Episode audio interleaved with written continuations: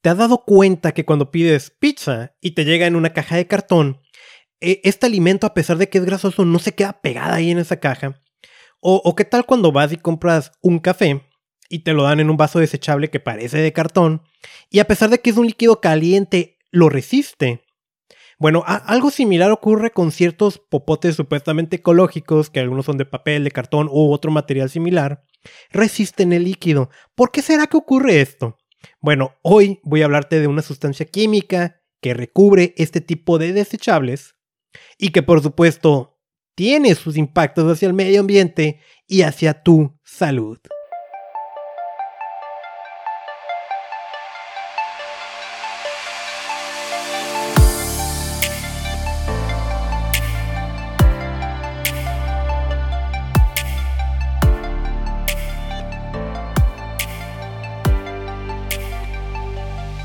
Bienvenido al espacio donde aprendes a protegerte de la contaminación y de los peligrosos químicos que hay en tu entorno. Te saluda Carlos Bustamante, dándote otra vez la bienvenida a este podcast Contaminación y Salud. Y en este episodio eh, ya teníamos un poquito descansado temas de desechables y vamos a hablar un poquito de alimentos, cosas así. Y va a seguir esa lógica de que si algo le hace mal a tu cuerpo, le hace mal al planeta. ¿Sí? La, la, manera en que va a estar dividido este episodio es que ahorita te voy a dar un tema general de algo que te quiero platicar que está ocurriendo hoy, 22 de abril, y vamos a desarrollar todo el tema con esta sustancia, qué es, dónde está, qué te ocasiona a ti, qué, te, qué le ocasiona al medio ambiente, cómo nos podemos desintoxicar, cómo podemos evitarla. Muy bien, así que primer tema va a ser muy rápido. Al momento en que esté publicado este episodio, 22 de abril, estaremos festejando el Día de la Tierra. Qué increíble, ¿no? Porque recuerdo exactamente hace un año publiqué un episodio dedicado al Día de la Tierra, de episodio 44, donde decía que era la primera vez que lo íbamos a festejar en casa. Por supuesto, habían comenzado las cuarentenas y todavía eh, creo que estamos un poquito lejos de que se acaben. Eh, pero pues la vida continúa y, te digo, me parece increíble que haya pasado un año de eso. Si quieres escuchar ese episodio, búscalo así, el episodio 44. Y lo que hice fue darte una historia breve de cómo es que surgió el Día de la Tierra y cuál es su objetivo. Para este año, pues nos estamos enfocando mucho en la temática del cambio climático, lo cual también hemos hablado en los últimos episodios de este podcast. Mira, yo lo que quiero comentarte, ¿no? Al final de cuentas, el Día de la Tierra tiene como objetivo uno, uno de sus principales es una concientización masiva sobre el planeta. Es qué podemos hacer nosotros a favor de la Tierra. E, eso es lo que quiero comentarte para esta ocasión. Y indudablemente, ¿no? Hoy vivimos una crisis climática. Hoy vivimos una crisis ambiental. Esa es la realidad. Hoy todavía podemos hacer cosas. Ya, ya no de repente para evitar el daño, pero sí para minimizarlo, para que podamos sobrevivir a él, ¿no? Si, si lo queremos decir así. Y no lo digo con una visión apocalíptica, lo digo bajo una visión de lo que los expertos científicos ya han señalado muchísimas veces y que muchísimas veces no le hemos hecho caso. Entonces quiero darte estas recomendaciones de qué puedes hacer tú por el bien del planeta. Va a ser rápido, es una opinión personal, pero una de las primeras acciones, y que quedó muy en evidencia ahora con la pandemia, es esto. Debemos de dejar de hacerle caso a la pseudociencia. Debemos de aprender a diferenciar pseudociencia con ciencia, que también eso hablé el episodio anterior justamente, ¿no? La pseudociencia está tan bien hecha, tiene un... sigue unas ciertas reglas para convencerte de que esa es la realidad. Y, y si la pseudociencia nos viene a decir que el cambio climático es una mentira, que se ha estado orquestando por unos seres oscuros que son los que realmente dominan el planeta, seguramente va a haber mucha gente que lo crea. Pero vaya, tenemos que aprender a diferenciar eso y tenemos nosotros que aprender también a difundir entre nuestros conocidos qué tipo de información es la que deben de hacer caso y cuál no. Todos podemos ser víctimas de la pseudociencia, pero hay ciertas pistas que, que nos dejan ahí, ¿no? A la pseudociencia le encantan cosas como conspiraciones, cosas como que somos como unos, ah, ¿cómo se llaman estos muñecos, no? Que jalas con un hilo, eh, títeres. Y, sabes que somos títeres en, en muchos sentidos, ¿no? Pero dejemos de hacerle caso a la pseudociencia. Dejemos de irnos, o sea, hagámosle caso a la gente inteligente. Y ahí es donde es muy relevante el tema del cambio climático y el tema de todos los daños que hay hacia el medio ambiente. Si la gente inteligente nos está diciendo que ya tenemos que decir adiós a muchas cosas como los combustibles fósiles, a los plásticos y otro tipo de cosas, pues hay que hacerles caso. Otra de la recomendación que, que me gustaría hacerte de cómo tú aportar, y es también algo que he estado difundiendo últimamente, es el tema del consumo todos vamos a comprar cosas, me queda bastante claro. Necesitamos cosas. El que esté en esas cosas tiene una función. Y eso, pues está bien, ¿no? hay que ver cómo se produce y toda esta parte, pero necesitamos cosas. Aunque no queramos, ¿no?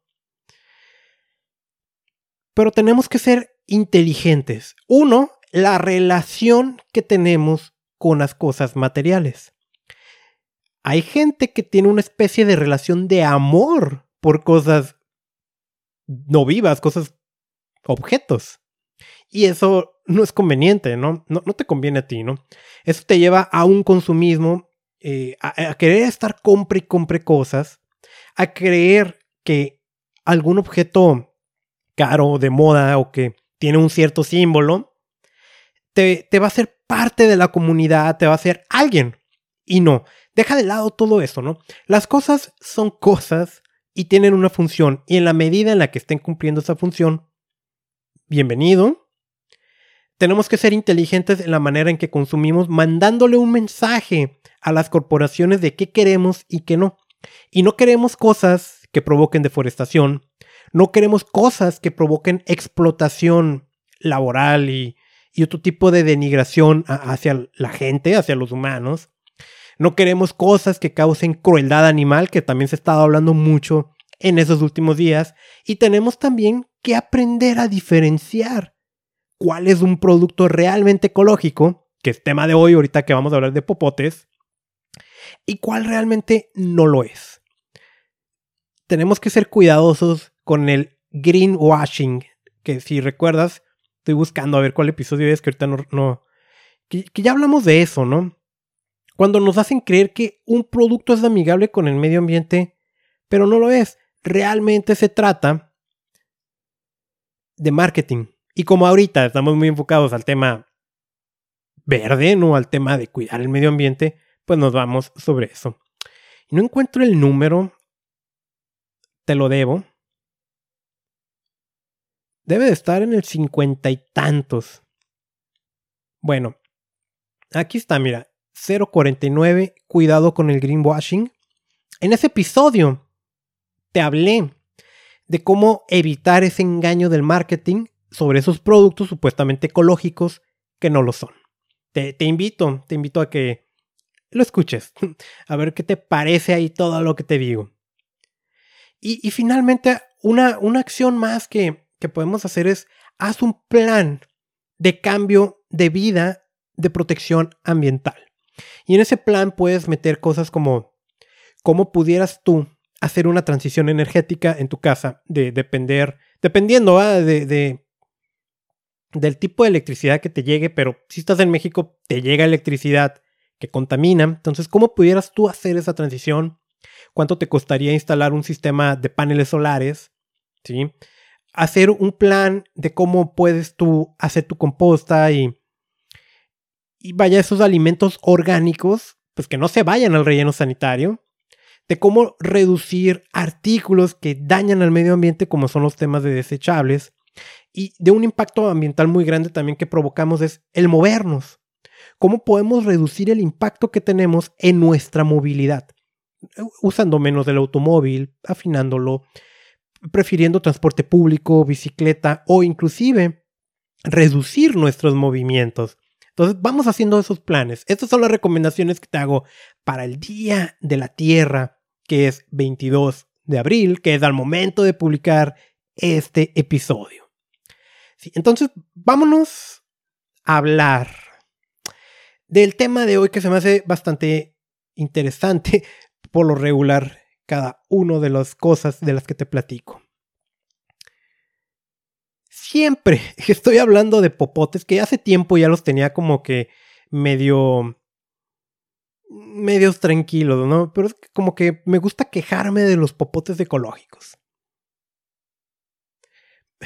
No, es que tenga un problema con los popotes de acero o cualquier otro tipo de popote ecológico. Nuevamente eh, hablo del tema de que realmente lo necesitamos o no, es consumismo o no. Y siempre estoy diciendo ese ejemplo de lo que me ocurrió a mí. Allá por el 2018, no, ya, ya, ya lleva tiempo. Increíble, ¿no? Aquí en mi ciudad ya se estaba poniendo muy de moda eso de que compren aceros de, de popotes de acero porque son reusables y vamos a cuidar a las tortugas y, y no hay plástico de los océanos. Ok, nada de eso podemos quejarnos, ¿no? Entonces yo me acuerdo que iba a una feria vegana y vi que había esos popotes y dije, no, pues los voy a comprar porque voy a proteger al medio ambiente. Por supuesto, yo, yo muchas veces he dicho, no, pregúntame cuántas veces he usado el popote. Bueno, ya lo usé, ¿eh? pero siempre decía, pues nunca lo he usado. Y porque antes de comprar, yo debía haberme hecho una pregunta. ¿Para qué lo quiero? Y la respuesta era fácil, ¿no? Pues porque todo el mundo está comprando su popote y yo también quiero un popote. Entonces yo también caí víctima del consumismo. No estoy hablando de que sea malo, o sea, a lo mejor si tú consumes muchos popotes desechables, pues sí te va a venir bien que compres ese producto porque lo vas a estar reutilizando. Pero ese, por el material que tiene, también tiene sus complicaciones en su producción en cuestión de medio ambiente. Entonces, siempre que hablo de tema de popotes, me estoy quejando de, ese mismo tema, no caigamos víctimas del consumismo. Pero en este caso, ¿no? Aparte del popote de acero, han surgido popotes de otros materiales, ¿no? Que, que semilla aguacate que viene de no sé qué planta. Hay popotes con etiqueta de biodegradables que son de papel, que son de cartón. Y que sin embargo, por sus características, porque ah, conducen líquidos y a veces líquidos calientes, resisten, no se desbaratan, son como impermeables y como que no hace mucha lógica, ¿no? Como, ok, ¿cómo le hacen? ¿Cómo le hacen para que resistan? Y la respuesta es agregándoles una sustancia que es un grupo de químicos que se llaman sustancias perfluoroalquiladas. Y eso no es algo positivo. Y de hecho eso ya nos deja en duda de que muchos de estos artículos, y no nada más popotes, sean realmente biodegradables probablemente no son 100% biodegradables y en su caso durante la degradación van a estar soltando esta sustancia que causa daño al medio ambiente, que tiene características de ser persistente, que tú haces recordar, ¿no? Siempre que te doy esa definición de persistencia, me estoy refiriendo a algo que cuando entra al medio ambiente o a tu cuerpo, prácticamente ya se va a quedar ahí. Y estas sustancias perfluoroalquiladas tienen esas características. Su función básicamente no es ser impermeables, ¿sí? Ser antiadherentes. Por eso lo que te decía en la introducción, ¿no? Porque la pizza no se queda pegada al cartón. Tiene sustancias perfluoroalquiladas. ¿Por qué el vaso de café de cartón resiste el líquido caliente? tiene de estos. Y ahorita, vamos a hablar, ¿no? De, algunas. Estas vaya, hay muchas siglas en, la clasificación de, cada una del tipo de sustancias perfluoroalquiladas. En general es PFAS. ¿Y dónde las podemos encontrar? En ciertos alimentos. ¿Por qué? Por el envase que lo contiene, que va a ser un envase antiadherente, o bien son alimentos que provienen de lugares que fueron contaminados por este tipo de sustancias. Telas si tú tienes telas que traigan una etiqueta que son antimanchas, que son impermeables también, y por ejemplo, quienes hacemos senderismo, tenemos mucho de ese tipo de vestimenta, telas tipo Gore-Tex, ese, ese, tipo de material, ¿no? las, las lonas que cubren las casas de acampar, zapatos que resisten el fango, el agua. Todos estos también tienen este tipo de sustancias perfluoroalquiladas, compuestos para pulir, espumas para combatir incendios, pinturas, zonas industriales donde se utilice este tipo de material, sea para producirlo como materia prima. Entonces, si tú vives cerca de una zona industrial, ahí tienes un motivo más para entender que ese es un lugar peligroso del cual no te conviene vivir sartenes, que también te platiqué hace no mucho, ¿no? De uno que me había comprado que decía que estaba libre de PFOA, que ese es un tipo de sustancia perfluoroalquilada, que en este caso es ácido perfluoroctanoico. Y mira, de verdad, una disculpa por estarte mencionando nombres químicos, es inevitable. No tienes que saber qué significan, pero sí tienes que saber que no te conviene tenerlos cerca. Entonces, sartenes que tienen esto, agua potable? Eso es un problema, por ejemplo, en los Estados Unidos, que consumen el agua directamente de, la toma, pues de la llave, ¿no? De, de cómo les surte su, su, gobierno municipal. Y, y, esto es porque estas sustancias son capaces de entrar al suelo, de entrar a cuerpos de agua, de contaminarlos, y sistemas convencionales no remueven estos contaminantes y llegan y los están ingiriendo eh, y, básicamente así es como lo tenemos. Y te voy a dar uno más, ¿no? Que este también es muy preocupante. Si tú has estado, todos, ¿no? Todos hemos estado expuestos a esta sustancia. Si ahorita nos hacemos una prueba en la orina, nos va a salir esto, inevitablemente. Pero vamos a suponer que la mamá, una mamá que está amamantando, ha estado expuesta a muchas sustancias perfluoroalquiladas, al estar amamantando a su niño a través de la leche, lamentablemente está contaminando a su bebito. Y por supuesto, los niños chiquititos son los que más van a sufrir las consecuencias de estar expuestos a la contaminación y a sustancias químicas. ¿Y cuál es el problema? No te puedes preguntar. Bueno, estudios en animales señalan que tienen efectos negativos en el sistema reproductivo, en los riñones y el hígado, lo cual es bastante lógico ya que son unos órganos que actúan como filtros en nosotros. Y también se ha documentado las, que aumenta la susceptibilidad a que desarrollemos tumores cancerígenos. ¿sí? Tiene otros efectos como, curiosamente, ¿no? Te puede aumentar los niveles de colesterol,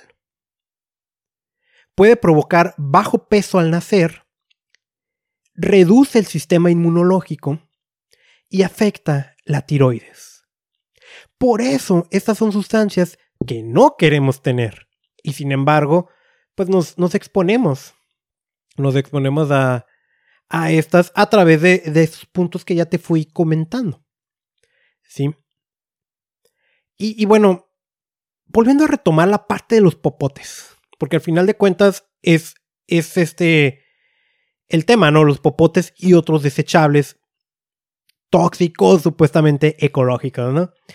Voy a tomar como referencia un, un artículo recién, recién aprobado de hecho, fue el 9 de marzo del 2021 que, que le dieron el visto bueno. Y este está publicado por el Centro de Toxicología Ambiental y Humana de la Universidad de Florida. Bajo esta lógica que te he explicado en el episodio de materiales que no deberían de resistir líquidos, grasas y otro tipo de, pues, sustancias y lo resisten, sabiendo de que tienen sustancias perfluoroalquiladas, lo que hicieron es que agarraron 53 marcas de popotes. Cinco de ellas eran popotes de plástico, 29 de papel y 9 basados en plantas. ¿Ok? Se pusieron a buscar sustancias perfluoroalquiladas. Y los resultados fueron estos. Los de plástico no mostraron niveles detectables. Hago pausa, abro paréntesis. No estoy diciendo que los popotes desechables de plástico son mejor. No caigamos en esa trampa de que si uno es malo es porque el otro es bueno. No. Pero en este caso, el estudio que se enfocó específicamente a estas sustancias perfluoroalquiladas, que no las queremos tener por lo que te he enlistado que causa daños al medio ambiente y a la salud, pues lo de plástico no tuvieron. ¿Sí? Los popotes, e, el resto de los popotes, básicamente en su mayoría, sí obtuvieron los resultados positivos en sustancias perfluoroalquiladas. Conclusiones a las que llegaron. Los popotes que provienen de plantas no son 100% biodegradables greenwashing. Nos han dicho que esos popotes son buenos porque los puedes consumir y se biodegradan. Pues no, no son 100% biodegradables. Y, aquí lo terrible es, van a soltar estas sustancias perfluoroalquiladas, ¿no? Fíjate, aquí se me ocurre una de las problemáticas que puede tener esto, ¿no? Tú compras un popote de aguacate o de lo que tú quieras que resulta que está revestido de esta sustancia perfluoroalquilada y luego lo echas a tu composta y no es lo mismo degradar que biodegradar, ¿no? Se degrada soltando estas sustancias perfluoroalquiladas en tu composta que luego la utilizas en tu huerto urbano y las plantas van a absorber todo lo que le pongas y no sé, te comes un tomate o algo que va a traer este tipo de sustancias. Esa, eso que acabo de decir no es tan ficticio. Eso que acabo de decir es como comúnmente funciona la contaminación allá afuera. Cuando de alimentos absorben contaminantes que están en el suelo y que así los consumes, así es como funciona. Entonces, qué terrible eh, que, que, que, se nos diga, ¿no? Que ciertos artículos que aparentemente son buenos para el medio ambiente, no lo son. Y esa, esa es la, ese es el mensaje, ¿no? Si algo le hace mal a tu cuerpo, le hace mal al planeta. Y, y lo mismo va a aplicar esto para otros desechables. Ahorita te... Eh, bueno, y, y de una vez, ¿no? Voy comentándote qué podemos hacer para reducir entonces nuestra exposición a las sustancias perfluoroalquiladas, ¿no? Vamos a minimizar el uso de desechables. Te voy a decir algo que me pasó nuevamente me, me, encanta presumir que no soy perfecto para cuidar el medio ambiente.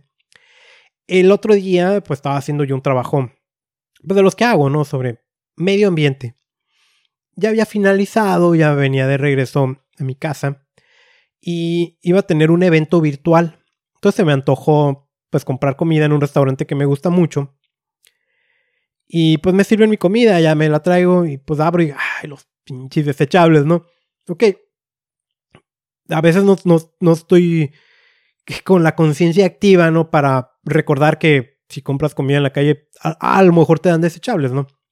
Este restaurante hace un esfuerzo muy bueno para protección al ambiente, porque esos desechables traen etiquetados ecológicos, te dicen que son biodegradables, que están hechos de plantas, que eh, no son plástico, vaya.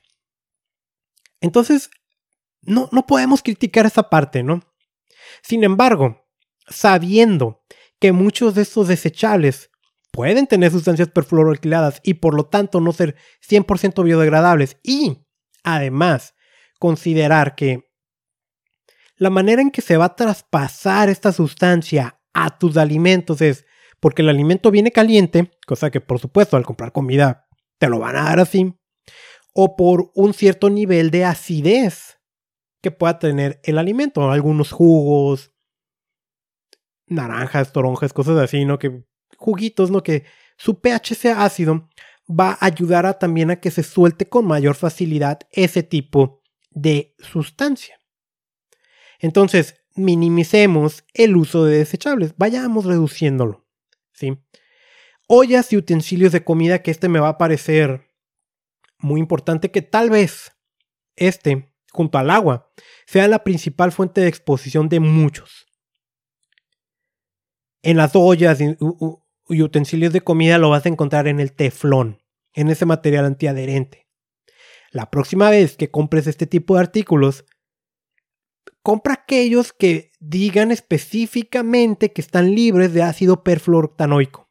Lo vas a ver como libre o free PFOA. Si los hay. Ah, no hace mucho yo te comenté del que me compré. Entonces, e, eso, digo, con más razón. Estamos cocinando un alimento, tal vez con aceite, con calor. Está asustando eso al alimento y también lo está soltando en forma de humo. Entonces, tengamos cuidado con las ollas y utensilios de comida que compremos. El agua. Si tú consumes agua directamente de la llave, sería adecuado instalar un compacto sistema de osmosis inversa en tu casa.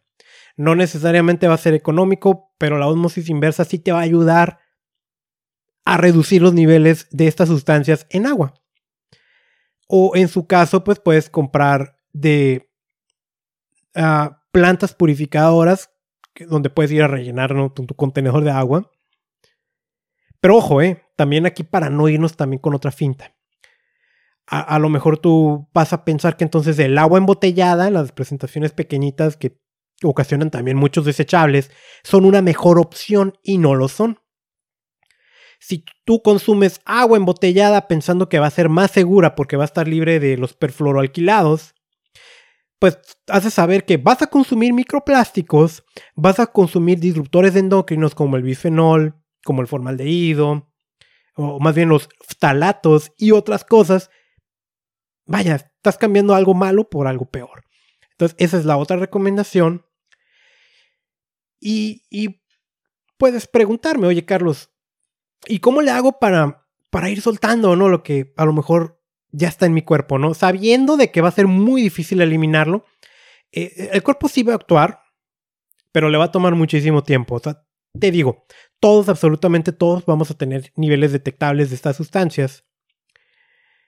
Y yo estuve, por supuesto, buscando información para poder compartirte.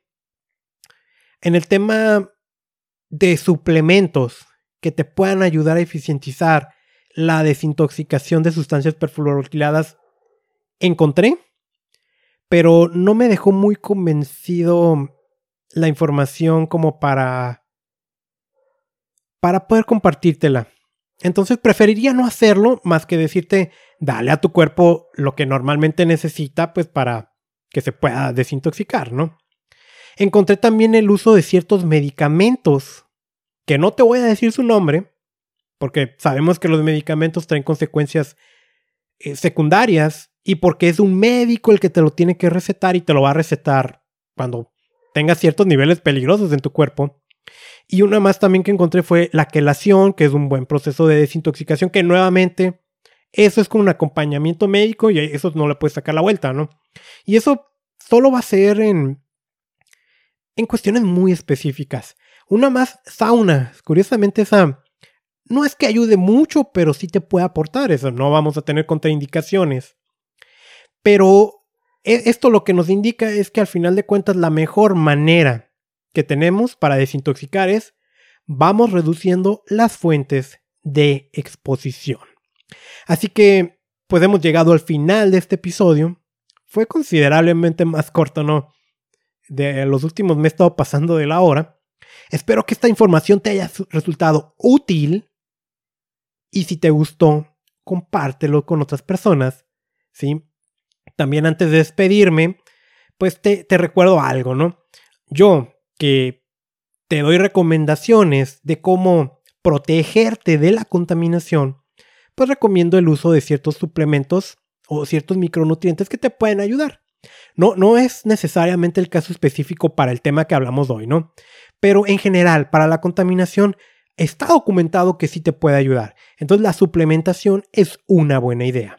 Hay una sola marca que yo me atrevo a recomendar que yo mismo utilizo, ¿sí? ¿Y, cuál es? Pues te invito a que visites mi tienda en línea, reiniciate.usana.com. Te lo vuelvo a decir, reiniciate.usana.com. Ahí puedes encontrar muchos productos. En lo personal, mi recomendación son Cell Essentials, que es vitaminas, minerales, antioxidantes, y Biomega. Este Biomega proviene de aceite de pescado libre de mercurio. Uno de los órganos que más sufren en entornos contaminados es el hígado. Entonces hay que tener una buena salud hepática y un producto que nos puede ayudar, nos puede ayudar a promover esa salud es Usana HPS o. Eh, la presencia está en más de 20 países, tú lo pides, te llega directo a tu casa, directamente desde la compañía, pues yo soy el intermediario, ¿no? Este mensaje yo lo hago como un distribuidor independiente, mi número es 9590358, esto no me lo dio el corporativo, es directamente mío y por lo tanto yo lo que te acabo de decir, yo soy el responsable. Y nuevamente, si la información te gustó, te, te, pido que, que me ayudes a compartirla, que te suscribas gratis a este podcast Contaminación y Salud, que me busques en redes sociales también como Contaminación y Salud. Soy Carlos Bustamante y mi misión es enseñarte a proteger tu salud de la contaminación.